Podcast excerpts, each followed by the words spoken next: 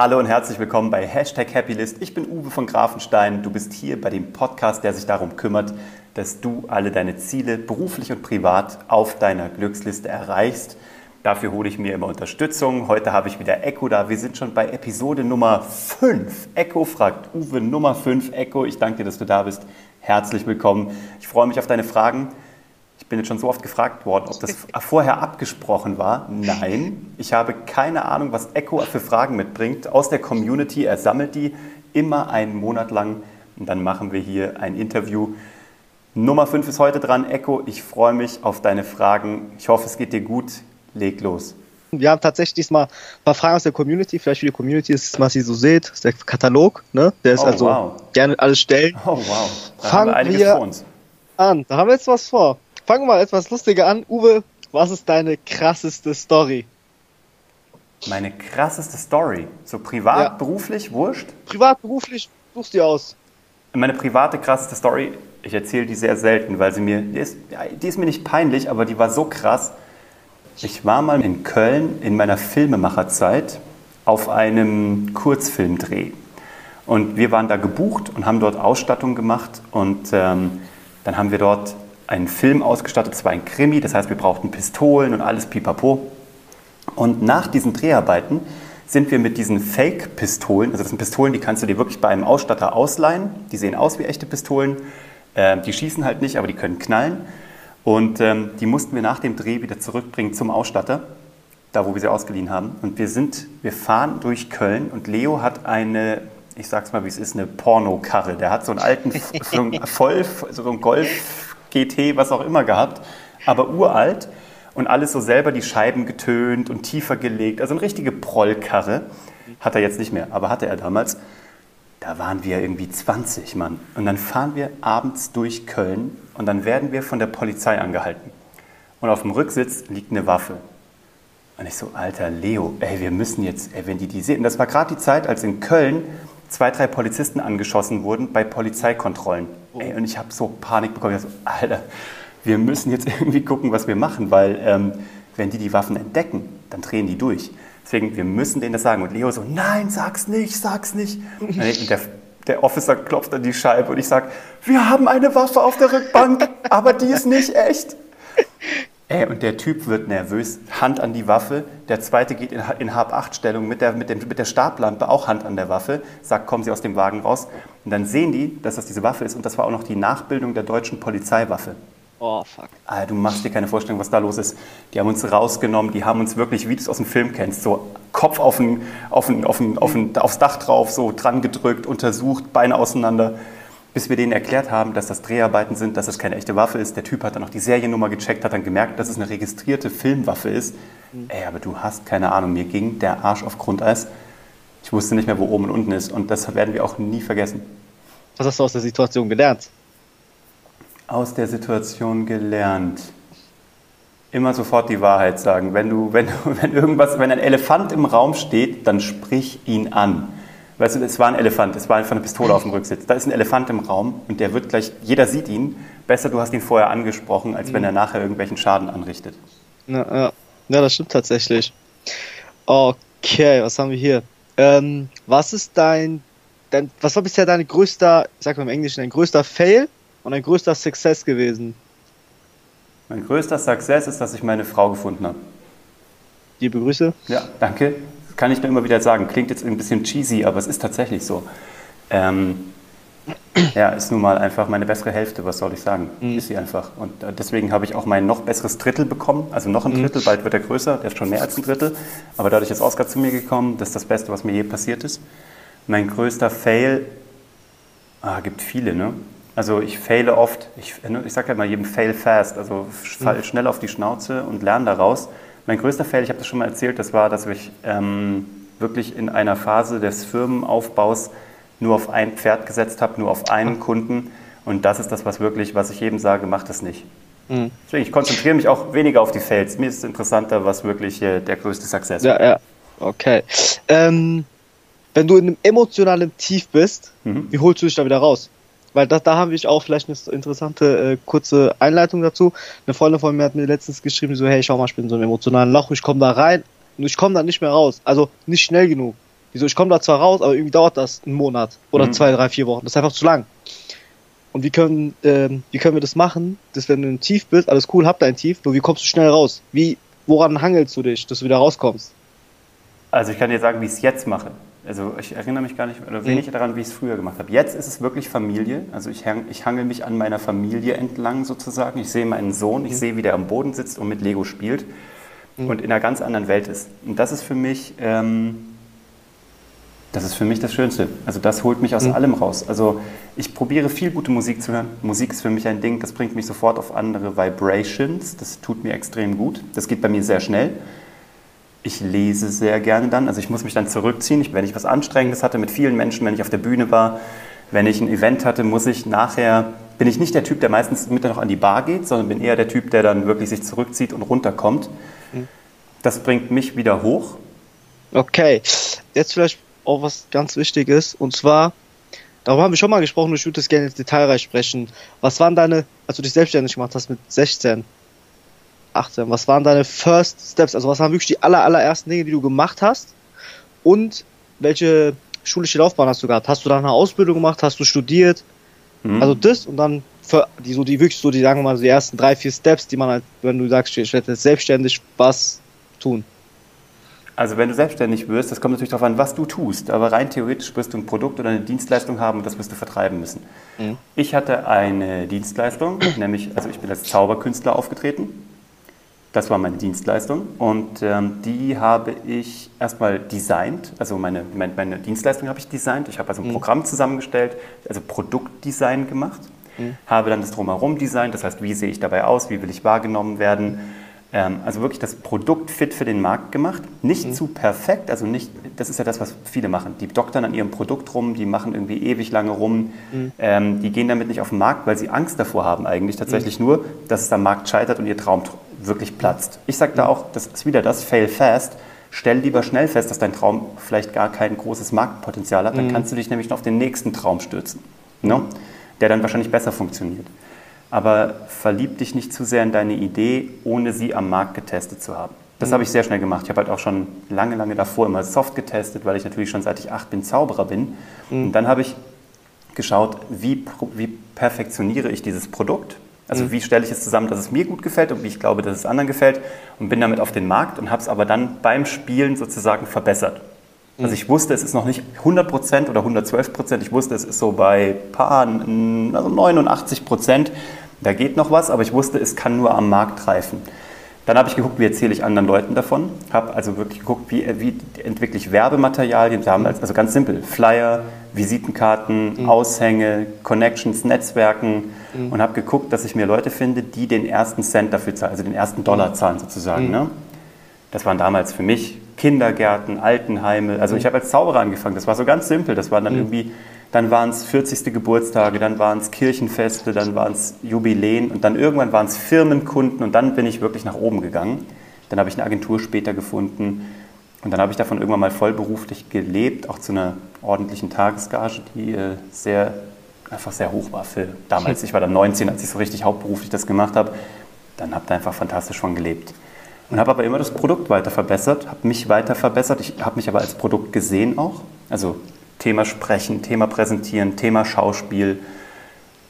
Ja, bis hin zu Schminken, kein Witz. Du musst dich ja irgendwann auf der Bühne auch selber schminken. Wenn du vor großen Leuten auftrittst, also vor großen Massen auftrittst, musst du als Mann dich auch ein bisschen äh, abpudern, was auch immer, weil die Bühne halt so radikal ist. Die sieht halt, du siehst halt gleich Mist aus, wenn du das nicht gescheit Ja. machst. Aber auch das ist, klingt so, es klingt nach irgendwie einer lächerlichen Nebensache, aber auch das musst du einmal verstanden haben, wie funktioniert Theaterschminke. Mhm. Und so bin ich halt, so habe ich halt probiert, in jedem Bereich noch ein bisschen besser zu werden. Mhm. Und dann habe ich losgelegt. Okay. Und ähm, das heißt, du hast keine Ausbildung gemacht? Ich habe, also das war alles parallel zur Schule. Ah. Äh, da habe ich Abi gemacht, Jahrgang zwei, also 2000 habe ich Abi gemacht. Ähm, bin dann nach Köln gegangen, habe dort Zivildienst gemacht, ein Jahr lang im Altenheim, in der Küche und im Restaurant. Und danach habe ich überlegt, was ich mache und habe dann überlegt, gehe ich jetzt studieren, gehe ich jetzt arbeiten, mache ich eine Ausbildung und habe mich dazu entschlossen, erst mal ein halbes Jahr ein Praktikum zu machen bei einem Storytelling- und Dramaturgie-Berater. Und danach habe ich mich aus dem Stand, ich habe da sehr viel gelernt, habe da auch sehr viel Selbstvertrauen mitgenommen und habe mich aus dem Stand selbstständig gemacht. Ist jetzt nicht der Weg, den ich jedem empfehle, Ich sage jetzt nicht, ich bin keiner von denen, der sagt, Uni ist doof, Schule ist doof, Ausbildung ist doof. Genauso wie ich sage, werdet alle Unternehmer. Ich sage nur, für mich war es der gute Weg, aber das heißt nur was für mich. Ich habe halt einfach das gleich gemacht und dadurch, dass ich keine Scheiterungsmöglichkeit hatte, weil ich jetzt kein großes soziales Netz hinter mir hatte oder kein familiär-finanzielles Netz, gab es bei Ja. mir auch nie eine Scheiterungsoption. Von daher musste ich damit erfolgreich werden und es hat auch geklappt. Ja. Und dann habe ich parallel dazu, irgendwann nach zwei, drei Jahren mit der Firma, habe ich nochmal auf der Westdeutschen Akademie für Kommunikation in Köln ein PR- und äh, Kommunikations-, äh, so eine Ausbildung dran gehängt. Die lief berufsbegleitend zu dem, was ich, Beruf, also was ich gemacht habe. Ich habe die auch abgeschlossen mit 1,5 und dem Learning, dass ich das nie beruflich machen möchte. Also ich war gut darin, es hat mir Spaß gemacht, aber das Ende vom Lied war, ich hatte tolle Dozenten, die Schule war super, war auch so eine Privatschule, war auch nicht ganz günstig, habe ich mir auch finanziert, war ich auch sehr stolz drüber, habe dann irgendwie so ein Zertifikat in der Hand gehabt und ähm, habe aber gewusst, dass ich das nicht beruflich machen möchte. Aber Ja, alles, ja. was ich da gelernt habe, hat mir danach beruflich immer geholfen, auch wenn ich nicht in diesem Bereich PR und Kommunikation per se in so einer Agentur gehockt habe Ja, oder beim Kunden. Aber ich habe verstanden, wie das tickt. Ich kann selber die Pressetexte schreiben, ich kann News schreiben. Das war total hilfreich und total lehrreich. Und da greife ich jeden Tag, auch heute noch drauf zurück. Das ist cool. Ähm, weil ich habe hier, also so zusammengefasst würde ich jetzt einfach sagen, du wirst, äh, war dein Fokus so in deiner eigenen Stadt erst groß zu werden und dann zu expandieren nach außen hin, dass du vor Ort bekannt wirst, sag ich mal. Und deine Kundengewinnung und deine Umsatzsteigerung hast du dadurch gemacht, dass du geflyert hast stark, selbst geworben und äh, das Produkt halt logischerweise verbessert. Okay, und wie Und ich habe auch Wei Weiterempfehlung. Entschuldige, dass ich unterbreche, aber das ist mir ganz wichtig. Ich hab, bin komplett auf das Thema Weiterempfehlung gegangen, was von den meisten Leuten, glaube ich, total stiefmütterlich ähm, behandelt wird. Okay, gut, dann fragen wir das auch. Wie hast du deine Empfehlungen reingeholt und wie bist du irgendwann in diese Bossetagen reingekommen? Hast du ja selber gesagt, dass du aufgestiegen bist und wie bist du da reingekommen? Weil ich glaube, das ist auch sehr, sehr ein, ein extrem spannender Punkt. Mhm. Also zwei Sachen. Wie ich Weiterempfehlungen gemacht habe, ist, ich habe Ja. wirklich nach den Auftritten war in der Regel, jedenfalls haben sie es mir gesagt, waren die alle geflasht. Und in so einer euphorischen Stimmung habe ich natürlich immer noch mal gefragt, kennen Sie sonst noch jemanden, beziehungsweise die Gäste, die mich da gesehen haben, haben mich automatisch, viele von denen gebucht oder sind gekommen und wollten die Visitenkarte haben. Da waren schon Unternehmer dabei, da habe ich schon diesen Shift gemacht von nur Privatkunden zu Geschäftskunden. Einfach weil da saßen Leute im Publikum, die waren eben Eigentümer, Unternehmer, was auch immer. Das war interessant. Und dann ähm, habe ich wirklich auch aktiv danach gefragt, auch später mit der Rechnungsstellung habe ich immer noch gefragt, kennen Sie sonst noch jemanden, für den das interessant war? Und das klappt natürlich nicht jedes Mal, also auch nur ein Bruchteil. Ich würde behaupten, 20 Prozent der Menschen haben mir eine Empfehlung ausgesprochen oder mir einen Kontakt gemacht. Aber von diesen 20 Prozent sind 80, also wenn du 20 als 100 betrachtest, sind 80 Prozent davon was geworden. Weil das persönlich war, weil die eh schon wussten, die suchen jemanden oder da steht eine Hochzeit an. Das lief fantastisch. Wie ich die Firmenkunden geknackt habe, sozusagen, also die großen Firmenkunden, war über einen Gatekeeper. Das war ganz klassisch in Köln eine Agentur, eine, eine sehr gute Agentur, die hießen Querspringer. Die haben zum Beispiel die komplette Kölner Messe bestückt mit Zauberkünstlern. Und die Kölner Messe hat fast je, gefühlt jeden Tag, jeden zweiten Tag ein Event. Und da brauchen sie eigentlich immer irgendeinen Entertainer.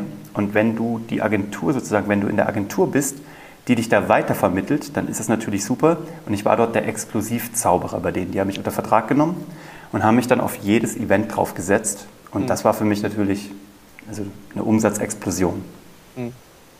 Da ging es richtig los. Okay, cool. Ähm, hast du also, hast du in so, weil hast du in so Momenten nicht so ein bisschen dieses innere, dieses, ich nenne es mal inneren Killer, diese innere Stimme, diesen inneren Killer gehabt? So nach dem Motto, hey, schaffst du das? Bin ich gut genug dafür? Also ich, kann, ich persönlich kann jetzt damit nicht so viel anfangen, weil ich hatte das gefühlt nicht wirklich. Mhm. Nur äh, hattest du das? Und wenn ja, wie bist du mit dem umgegangen und äh, wie lange hast du, wie lange hat das gebraucht, bis du gesagt hast, okay, fuck off, ich mach das jetzt? Das, ich hatte dieses Gefühl nicht so wirklich. Also ich habe das immer mal wieder, also dass ich mir natürlich nicht denke, der so denke, so ist das schon gut genug, ist die Dienstleistung ausgereift. Ja, ja, ja. Ich kenne die Gedanken, aber ich habe die immer nur für ein paar Minuten. Toi, toi, toi. Das liegt aber auch daran, dass ich halt wirklich, seit ich sehr, sehr jung war, auf der Bühne war. Das ist ja das, was ich sage, mir immer wieder bewiesen habe, dass ich Ziele erreichen kann, einfach durch Ausdauer oder dadurch, dass ich dranbleibe. Und habe so meinen Kopf, glaube ich, also das war auch keine Strategie, aber es ist halt so passiert. Ich habe meinen Kopf unwissentlich darauf trainiert, dass es möglich ist, Ziele zu erreichen. Und eben ja. auch, dass ich gut genug bin, weil ich die auch jedes Mal erreiche. Mhm. Und das hat mein Kopf irgendwann geschluckt, glaube ich. Also irgendwann hat das mir, irgendwie habe ich es mir irgendwann selber geglaubt. Das mhm. war am Anfang ganz anders. Als ich halt jünger war, hatte ich überhaupt kein gutes Selbstbewusstsein. Und deswegen, das kam bei mir durch die Zauberei. Dadurch, dass ich halt einfach auch mich zwingen musste, vor Menschen zu stellen, was ja erstmal eher eine peinliche Situation ist, eine unangenehme Situation. Aber dadurch, dass ich da jedes Mal lebend von der Bühne wieder runter bin, allein das war schon so ein Beweis, dass ich gedacht habe, oh, so schlimm ist das alles gar nicht. Und ich habe sehr schnell gemerkt, dass ähm, jeder nur mit Wasser kocht. Ich hatte eine Situation, ich habe, ähm, wir haben ja für Netflix in Amerika produziert, eine Show mit Sylvester Stallone und dafür haben wir die deutschen, die, den deutschen Part produziert und gecastet. Diese Sendung hieß Ultimate Beastmaster. Und das war so die größte Game Show der Welt und ganz cool gemacht. Und dann irgendwann habe ich, wir haben das von Deutschland aus produziert und gecastet und gemacht. Und dann ähm, bin ich irgendwann mal nach LA geflogen, um die da zu besuchen vor Ort. Und dann bin ich da so in den Hinterhof gegangen von dieser Firma, weil man da, man musste über den Hinterhof so reingehen. Und dann sind da die ganzen Autos, die ganzen Produktionsteams reingefahren. Und dann gingen da die Autos auf und dann kamen da Kameramänner raus mit den gleichen Kameras, die wir in Deutschland benutzen, mit den gleichen Tonmischgeräten, die wir in Deutschland benutzen, mit den gleichen Mikrofonen. Mhm. Und da dachte ich mir, hm, die sind zwar Entertainment-Weltmeister, aber die machen das mit genau dem gleichen Kram, den wir machen. Die schneiden das auf exakt den gleichen Computern. Die kochen auch nur mit Wasser. Und da ist mir so klar geworden, man muss eigentlich vor wenig Respekt haben, weil man selber viel mehr kann, als man sich zugestehen möchte. Und wie kommen wir zu dieser inneren Stärke, dass wir uns zugestehen können, dass wir doch viel mehr erreichen können, als wir uns zugeben? Also indem man mal hinter den Kulissen nachschaut, wie andere so arbeiten. Also du musst ja nur mal gucken, wer ist wirklich so, wo sind irgendwie Leute, die du gut findest, die du fantastisch findest. Und dann musst du mal gucken, ähm, wie machen die das. Und ganz häufig wirst du feststellen, dass die eben auch keine Geheimrezepte haben, sondern dass die es einfach vielleicht entweder länger machen als du mhm. oder mit noch mehr Aufwand, noch mehr Liebe ins Detail reinstecken mhm. oder mehr Geld in Werbung stecken können. Mhm. Vielleicht, vielleicht mal was auch Interessantes, kein Business, kein, sondern eher was Persönliches, wenn du eine emotionale Nachricht bekommst. Mhm. Also mit emotional meine ich wirklich, äh, du liest sie und denkst dir so, fuck. Mhm. Wie gehst du mit sowas um? Und wie reagierst du? Was schreibst du? Telefonierst du? Also, was ist deine Reaktion? Wie handhabst du das, dass du mh, mm, das äh, gut verarbeiten kannst oder dass du kann ich das nahebringen? Mhm. Also auch da kommt es darauf an, wie die Intensität ist. Ne? Ist es so, oh Gott, da ist jemand gestorben? Oder ist es so, oh blöd, da hat irgendwas nicht so funktioniert, wie ich mir das vorgestellt habe? Mhm. Auch da ist es ähm, durchatmen, Abstand nehmen, ist ganz gut. Bei den meisten Sachen, wenn es emotional ist oder zwischenmenschlich, wenn ich enttäuscht bin über eine Person zum Beispiel, was mir sehr selten vorkommt, aber es kommt vor, habe ich gemerkt, dass mir eine Nacht Abstand extrem gut tut, weil ich dazu neige, sehr emotional auf Dinge zu reagieren. Zu emotional vielleicht auch. Also ich flippe jetzt nicht aus, ich schreie nicht rum, aber ich äh, entwickle dann eine Intensität auch in der Stimme, die mir im Nachhinein nicht peinlich ist, aber die mich stört. Also wo ich das denke, so das war weniger kontrolliert, als ich mir das gewünscht hätte. Mhm und, ähm, oder weniger konstruktiv, als ich mir es gewünscht hätte. Und ich habe eine Sache festgestellt, du kannst ja eh nicht drauf, also du kannst ja nicht steuern, was passiert, du kannst nur steuern, wie du damit umgehst und reagierst. Genau. Ich habe ja mal jahrelang Kung Fu gemacht, also Wing Chun, da geht es darum, die Kraft umzuleiten und mit Dingen, die auf dich einprasseln, sozusagen schlau umzugehen. Und da geht es ja weniger ums Körperliche, eigentlich geht es ja darum, dass du das für deinen Kopf lernst. Und beim Wing Chun bist du weich wie Wasser, und kannst aber auch hart wie ein Stein sein, mhm. je nachdem, was gefordert ist. Mhm. Und das rauszukriegen, daran arbeite ich jeden Tag, um noch ein bisschen besser zu werden, weil ich noch, da nicht lang, noch lange nicht am Ende bin. Aber ich probiere Dinge aufzunehmen, ohne sie in mich aufzunehmen. Weißt du, was ich meine? Also du probierst, ich probiere die Kraft aufzunehmen und sie dann weiterzugeben oder umzulenken mhm. und sie nicht unbedingt in mich hineinzulenken. So. Ja, ja. also du kannst vor dieser Kraft nicht wegrennen, aber du musst sie halt irgendwie dann vielleicht umlenken. Und ähm, das ist was, was mir hoffentlich zukünftig immer besser gelingt, gerade wenn es um zwischenmenschliche Dinge geht, die vielleicht ähm, weniger erfreulich gelaufen sind, als ich mir das gewünscht hätte. Da habe ich vielleicht ein Beispiel dazu. Äh, und zwar für all diejenigen, die unter euch Avatar kennen. Und zwar ich meine nicht die blauen Männchen, sondern den ähm, Elementarbändiger, da gibt es eine Sequenz, Mhm. wo, das, wo die Elektro einfangen mit den, zwei, mit den ersten beiden Fingern, dann Ja. geht das so in den Bauch runter Mhm. und dort verarbeiten die das, dann schießen die das aus den anderen beiden Fingern raus. Und ich glaube, das ist vielleicht damit gemeint, ne, dass man das so auffängt, Genau. bearbeitet, aber auch wieder gut zurückgeben kann. Genau. Ich glaube, das ist das, was- worum es geht und wo äh, so ähnlich stelle ich es mir auch übrigens vor. Ich kenne das nicht, aber was du jetzt gesagt hast, aber so, so ähnlich stelle ich mir das vor. Okay, cool. Ähm, was ist, was können wir von dir erwarten? Was ist deine Vision? Wo willst du hin? Was ist, also was ist dein, was ist so deine Vision für die nächsten Jahre? Mhm. Und hat die sich geändert im Gegensatz zu früher, wo du angefangen hattest? Und was ist und war deine größte Angst? Boah, viele Fragen. Also, meine Vision früher war, ich wollte, habe ich ja gesagt, ich, ich hatte ja so eine Happy List, die, ich, ab- die ich so hatte, so mit der eigenen Zaubershow im Fernsehen. Ich wollte Fernsehproduzent, Unternehmer, ein paar Preise gewinnen, Geld verdienen. Das habe ich alles gemacht, das war auch alles da. Das habe ich dann auch irgendwann alles abgehakt. Dann fehlte mir was und jetzt ist die Vision eine andere. Jetzt möchte ich, also für mich und meine Familie, ich möchte das tun, was ich tun möchte, mit wem ich es möchte, wann ich möchte und so oft ich möchte. Und davon möchte ich leben können. Das ist so das Wichtigste, was ich für mich habe, so für mein In, für meinen kleinen Kreis von drei Menschen, Charlotte, Uwe, Oskar. Ähm, was ich für draußen möchte, ist, dass ich Menschen zeigen möchte, dass es vielleicht mehr gibt als das, was gerade ist. Und das meine ich jetzt nicht wie nochmal. Niemand muss jetzt Unternehmer werden. Niemand muss eine Karriere machen. Ich sage auch immer, der glücklichste Mensch ist der, der irgendwie mit ne- seinem, wenn vielleicht auch überschaubaren Jahresgehalt einfach glücklich ist, aber glücklich ist, zufrieden ist, happy ist, eine happy Family hat, wenn er die haben möchte. Niemand muss nach Reichtum streben, niemand muss die Welt verbessern oder retten. Wenn jemand happy ist, mit einem normalen Gehalt, mit einem normalen Häuschen oder auch mit einer normalen Wohnung, mit einem Urlaub im Jahr und dabei aber so richtig die Sonne aus dem Po scheinen hat, dann feiere ich diese Leute und denke mir, ich freue mich so, dass es das gibt und dass das so ist. Ich glaube aber, dass viele Menschen sich noch mehr wünschen und dass sie aber manchmal vielleicht nicht wissen, wo sie es kriegen oder wie sie es kriegen. Und wenn ich nur sozusagen zeigen kann, auch durch meinen Wechsel jetzt in der Karriere oder im beruflichen oder von meinen Gedanken oder wie ich nach außen gehe, wenn ich irgendwelchen Leuten nur zeigen kann, es gibt noch was, was man sich angucken könnte, dann wäre schon alles an meiner Vision erledigt. Weißt du, wenn ich jeden Tag eine Person antippen kann und sagen kann, weißt du, so emotional, das gibt noch was, oder mach doch, oder denk, nein, denk nur mal drüber nach, ob du nicht wirklich das machen könntest, was dir wirklich wilden Spaß macht. Ja? Und das muss nicht fancy sein, damit meine ich nichts Verrücktes und auch keine esoterische Selbstverwirklichung. Ich glaube nur, manche Leute sind nicht beruflich da oder privat da, wo sie gerne wären. Und manche haben so ein bisschen vielleicht das Gefühl von Resignation. Und ich möchte, dass Menschen darüber nachdenken, ähm, ob es da vielleicht noch was anderes gibt. Sie müssen es ja nicht sofort umsetzen, nur mal sich den Gedanken erlauben. Und ich glaube, das tun wenige. Weil sie sich sofort selber reglementieren und sagen, nein, das geht doch nicht, das macht man nicht. Das haben wir noch nie so gemacht. Was würden die Nachbarn denken? Was würde meine Familie denken?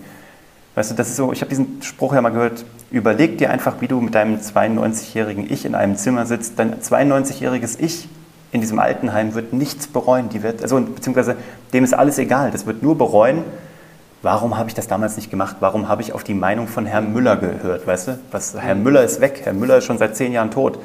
Hätte ich bloß nie auf den gehört. Ich bin jetzt noch hier. Ne? Und das ist das, wo ich denke, die Leute da ein wenig ähm, zu sensibilisieren für ihre eigenen Wünsche und äh, Ideen und so. Das, das finde ich großartig. Und ansonsten möchte ich Marken aufbauen. Das ist das, was mich interessiert. Marken aufbauen, Menschen aufbauen. Ich habe gesagt, oder ich habe jetzt mein, mein Credo gefunden. Ich habe gesagt, ich mache Menschen erfolgreicher. Da stehe ich dahinter, das liebe ich. Aber ich produziere Menschen, ich produziere Marken, ich produziere Unternehmen. Ich bin ein Hersteller, so in meinem Kopf. Ich stelle Dinge her. Ich baue Marken auf, ich baue Unternehmen auf, ich baue Menschen auf, ich baue Beziehungen auf. Das liebe ich. Dinge aufbauen. Ich habe früher schon so sehr gerne Lego gespielt und jetzt durch meinen Sohn habe ich endlich wieder die Legitimation, dass ich Lego spielen kann. und ich habe ja hier hinten, wer es jetzt auf YouTube guckt, hier, sind, hier ist mein Iron Man. Iron Man ist ja cool. Da Und ist Yoda. Mein, mein Yoda, oh, es ist runtergefallen. Und ich habe meinen Luke Skywalker, die immer hier so im Büro sitzen. Aber das ist das, ich liebe, ich liebe das, ich liebe Dinge zu bauen.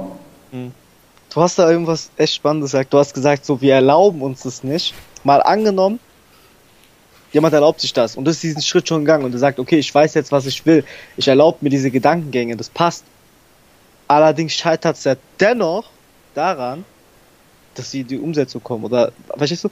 Also, Das ist so, ich glaube, die Leute denken sich, okay, ich erlaube mir diesen Gedanken zu haben, dann Mhm. schwirrt so ein Gedanke im Köpfchen rum, Mhm. nur der, der kommt nicht äh, zur Realität. Der wird nicht wahrhaftig, fassbar. Verstehst du? Mhm. Wie, wie, kriegen wir die Leute oder auch uns selber, alle, äh, in, diese, in diesen Rutsch, diesen Arschtritt, dass wir sagen, wow, jetzt geht's los.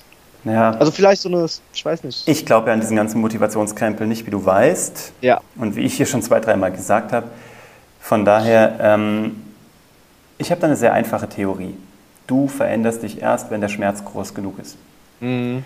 Wenn du es genügend willst oder musst. Der Mensch ist nun mal einfach ein Tier. Es gibt auch Wayne's World, diesen legendären Film aus den 80ern, glaube ich. Ne? Da gibt es auch diesen legendäres Statement, wir fürchten Veränderung. Oder wir haben Angst vor Veränderung.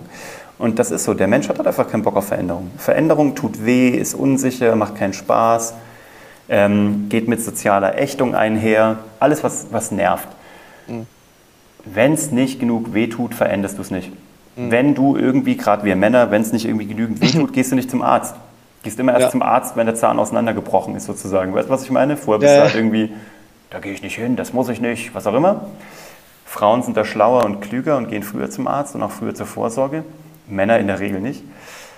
Schau, seit ich den Podcast habe, kommen noch mehr Menschen auf mich zu, die sagen, ich würde gerne, ich habe eine Idee, ich, ich will das machen, ich äh, werde das machen, ich, ich versuche gerade das. Ich gebe da nicht mehr so viel drauf, muss ich dir ganz ehrlich sagen. Ich habe so viel hätte, könnte, ich möchte gerne, ich versuche gerade, entweder du machst es oder du machst es nicht. Ich glaube, es ist sehr binär. A, B, 1, 0, was auch immer. Ja. Ich glaube, ja, wenn du es machen willst, machst du es. Was auch immer es ist. Es Okay, gibt so super. viele Menschen, die sind einfach in einer Beziehung, die ist nicht gut. Die, die beenden die erst, wenn es richtig schlimm wird. Oder wenn Mhm. einer fremdgegangen ist. Oder wenn es irgendwie ganz katastrophal ist. Es gibt Menschen, die haben ihre, ihre Business-Idee. Ich kenne Menschen, die tragen die schon seit 30, Ide- seit 30 Jahren mit, mit, mit sich rum. Ich kenne Menschen, die, die sind Autoren. Die, die erzählen mir schon seit über 20 Jahren, dass sie jetzt bald ihr Buch schreiben. Aber sie haben es noch nicht geschrieben. Mhm. Ich selber habe zwei, drei Buchideen, die ich gerne schreiben möchte. Ich habe sie noch nicht geschrieben. Sagt mir nur, ich hatte bisher noch nicht die Priorität. Es war mir noch nicht wichtig genug. Also ich brauchte es noch nicht. Ich wünsche mir das. Ich möchte gerne ein, zwei Bücher schreiben. Ich glaube, ich werde die auch noch schreiben. Aber gerade ist bei, mein, bei mir im Leben nicht die Zeit dazu. Das meine ich jetzt nicht, dass ich keine Zeit habe, sondern es ist nicht die richtige Zeit, jetzt gerade für mich eins dieser Bücher zu schreiben, weil ich gerade auch andere Herausforderungen habe, andere Interessen. Weißt du, was ich meine? Aber Mhm. das liegt auch so in der Persönlichkeit drin. Ich denke mir immer, ja, wenn du es willst, fängst du an. Mhm. Woran machst du einen Unternehmer aus? Welche Punkte muss der ausfüllen, dass du sagst, der wird mal Unternehmer oder der wird mal selbstständig? Oder, genau, das ist die Frage. Woran machst du das aus? Ja, es gibt ja zwei Sorten. Es gibt ja die, die sich selbstständig machen, Unternehmer werden, dann gibt es die, die es bleiben, weil sie erfolgreich sind. Das finde ich eine viel wichtigere Unterscheidung. Also weil machen können das viele, starten können das viele, das sagt Mhm. aber noch gar nichts aus. Also ich glaube, jeder zweite Unternehmer in Deutschland ist, glaube ich, nach drei Jahren pleite. Mhm. Ne, und im Schnitt dauert es drei Jahre, bis, ein, bis eine Firma, glaube ich, in Deutschland auf schwar in schwarzen Zahlen ist, also auf Null ist und dann erst in die Gewinnzone geht. Von daher, ich kenne viele, die was gestartet haben, das feiere ich ja schon mal per se. Und dann gibt es ja noch die, die dann auch langfristig damit Erfolg haben, das werden dann schon weniger. Mhm. Trotzdem freue ich mich natürlich über jeden, der es startet, weil es, glaube ich, der Kultur auch in diesem Land gut tut, wenn es viele Unternehmer gibt. Generell, woran erkennst du einen Unternehmer? Dass er was unternimmt. Der dümmste Spruch der Welt, aber es ist so. Unternehmer unternehmen sowas, deswegen heißen sie so. Die quatschen halt nicht, die machen. Es gibt auch noch ein paar Unternehmer, die labern noch rum, obwohl sie Unternehmer sind, aber trotzdem haben die laufende Businesses. Aber in Ja. der Regel erkennst du einen Unternehmer daran, dass er was unternimmt. Der ist aktiv, der sucht eine Lösung, der denkt nicht in Problemen, der denkt nur in Lösungen. Mhm. Das heißt jetzt aber auch nicht, dass Unternehmer bessere Leute sind. Das sind nur einfach Leute, ähm, die halt dann für ihren Traum das machen. Es gibt genügend übrigens Festangestellte, die genauso ticken, die das nur in ihre Festanstellung übertragen haben. Genauso geil. Unfassbar, wenn jemand das genauso in seiner Festanstellung sieht und das muss nicht mal irgendwie eine krasse Führungskraft sein, sondern ich kenne Menschen, die sind Zahnarzthelferinnen und äh, die gehen in diesem Job auf und denken immer fünf Schritte voraus und unternehmen was und machen die nächste Fortbildung, unterstützen das und sind mittlerweile so tragende Säulen in ihrer Zahnarztpraxis, dass ohne die gar nichts mehr gehen würde. Der Zahnarzt wäre ohne die komplett aufgeschmissen. Also mit seiner akademischen Ausbildung, mit seinem Erfolg, der würde in sich zusammenbröseln, wenn dieses Team an Mädels einfach gehen würde. Von daher, jeder kann das umsetzen. Man kann das auch im Privaten umsetzen. Aber man kann auch als Papa ein Unternehmer sein, indem man was mit seinem Sohn unternimmt. Mhm. Man kann da unternehmerisch denken. Und mir geht es mehr um das unternehmerische Denken als das tatsächliche Unternehmersein. Mhm. Weil ich nun mal weiß, es gibt nun mal einfach, ohne, Unter ohne Arbeitnehmer gibt es halt kein Unternehmen. Du brauchst Arbeitnehmer, es ist so wichtig und Arbeitnehmer sind die tragende Säule. Als Unternehmer baust du nur die Voraussetzungen für Arbeitnehmer, ne? Bist ein mhm. guter Arbeitgeber hoffentlich und baust ein Umfeld, wo sich Menschen entwickeln können und wo die wachsen können, wo die ihr Geld verdienen können. Und mhm. klar, ja, du verdienst daran auch Geld. Du verdienst wahrscheinlich auch viel Geld damit, wenn du es gut machst. Aber du trägst eben auch das Risiko in vielen Fällen. Mhm. Und aber ne, es gibt ja so, ein guter Arbeitgeber ist ein, ein Diener seiner Arbeitnehmer. Und wer das mhm. nicht erkennt oder erkannt hat, wird selten erfolgreich. Cool, Mann. Hat mir sehr gefallen. Das war Episode Nummer 5. Echo fragt Uwe. Und äh, ich freue mich schon auf die nächste, ähm, wo du alle deine Fragen sammelst, wo du die Community befragst und alle Fragen hier reinträgst. Ich danke euch alle da draußen, dass ihr dabei wart, dass ihr jetzt hier wieder eine gute halbe Stunde eurer Zeit geschenkt habt. Wenn ihr Fragen habt, einfach mir checken an www.uwevongrafenstein.de oder gerne an Echo. Der sammelt alles und stellt das hier. Ich freue mich. Ich wünsche euch viel Erfolg bei allem, was ihr da draußen macht. Hauptsache, ihr seid glücklich, happy und im besten Fall auch noch wahnsinnig erfolgreich. Und das ist mein Wunsch für euch. Echo, ich danke dir, ich bin raus. Viele Grüße nach Frankfurt. Grüße nach München, schönen Tag. Danke.